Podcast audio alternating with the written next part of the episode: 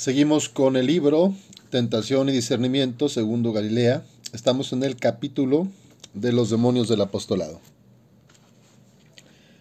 Siguiente demonio, reducir la esperanza. Este demonio seculariza al anuncio de la esperanza cristiana. La esperanza cristiana se basa en las promesas de Cristo, la resurrección después de la muerte, la vida eterna, la certeza de su amor y su gracia en esta vida, que hacen posible que el hombre sea santo en cualquier circunstancia, que viva con dignidad y que sea capaz de superar el mal moral y la tentación en todas sus formas. Esta es la esperanza que esencialmente promueve el apostolado.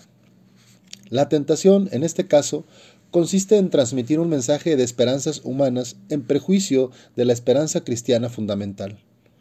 El apóstol predica y promueve la confianza respecto a un futuro social o político mejor, a la superación de una enfermedad, de un problema humano o de la pobreza, o también promete el éxito de las liberaciones que hoy buscan los hombres y mujeres. Pero aunque estas esperanzas humanas sean legítimas y se deba luchar por ellas, no están garantizadas en esta tierra por las promesas de Cristo. No sabemos con certeza si se realizarán. Anunciarlas como esperanza cristiana sería como engañar a la gente y reducir el Evangelio a un mensaje de liberaciones humanas legítimas o de optimismo en el porvenir, lo cual no es ajeno al apostolado, pero no tiene la certeza de la esperanza cristiana. Reducir la esperanza es disolver el anuncio de la vocación del hombre y la mujer a la vida eterna, a la santidad, a la fe y a la caridad como el motor y el valor supremo de las liberaciones humanas. Con ello, el apostolado estará tentado de convertirse en inspiración de expectativas humanas y de empeño para un mundo mejor. Cosas buenas y que desafían el cristianismo, pero que no deberían reducir lo más propio de él, que es la proclamación de Cristo como verdadera esperanza de la humanidad. Siguiente demonio, perder el sentido de las personas.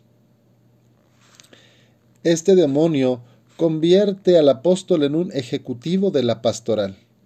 Algunos cargos y trabajos se prestan a ello más que otros, pero en todo caso el resultado progresivo y a veces imperceptible se da de manera semejante. El apóstol se va absorbiendo de tal modo en lo administrativo, lo organizativo, la planificación y la supervisión, que ya no tiene tiempo y sobre todo espacio psicológico para dedicarse a las personas por las cuales trabaja, darles el tiempo necesario y estar cercano a ellas. El demonio de la despersonalización del apostolado hace que el apóstol esté tan dedicado a los medios de acción y de servicio que olvide a las personas a las que sirve y en función de las cuales están las organizaciones y programas que tanto lo absorben. Esta tentación puede tomar otras formas. En efecto, el apóstol que se convierte en ejecutivo pastoral podrá tener la tendencia a dar un valor excesivo a los planes, los programas y las líneas de acción, olvidando igualmente la realidad de las personas, que son las que deben llevar todo esto a cabo. Así, se imponen esquemas a la gente, en lugar de adaptar los esquemas y programas a la realidad de las personas, realidad de la que el apóstol ejecutivo se hace progresivamente ajeno.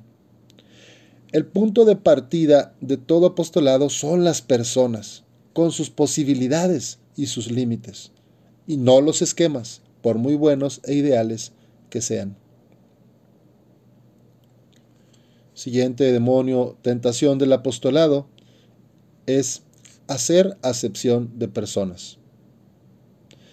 De este demonio prácticamente nadie escapa. No es fácil tomar conciencia de esta tentación, de modo que aún el apóstol espiritual la sufre no tanto a sabiendas, sino por ceguera de espíritu.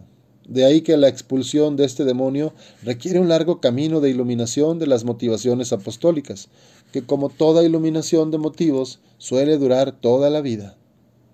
Lo habitual en esta tentación del apostolado, salvo que éste haya caído en niveles muy bajos, no son las acepciones y discriminaciones de personas motivadas por prejuicios graves, racismo, clasismo, nacionalismo, trato diferente a ricos y pobres, etc.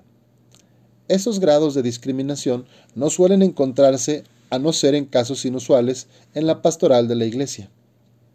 El demonio de la acepción de personas suele presentarse más sutilmente.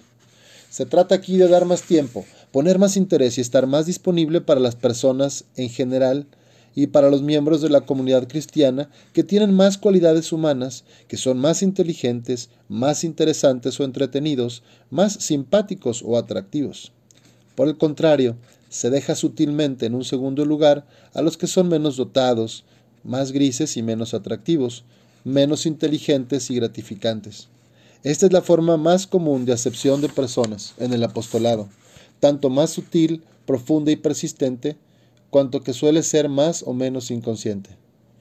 En el apostolado, la predilección por los pobres no debe restringirse al nivel sociológico, que es siempre esencial, sino que debe alcanzar igualmente a los pobres en cualidades humanas externas, psicológicamente discriminados en atención y acogida pues el apostolado no debe guiarse por el solo criterio de la eficacia, que aconseja invertir preferentemente en los más dotados y en los líderes potenciales.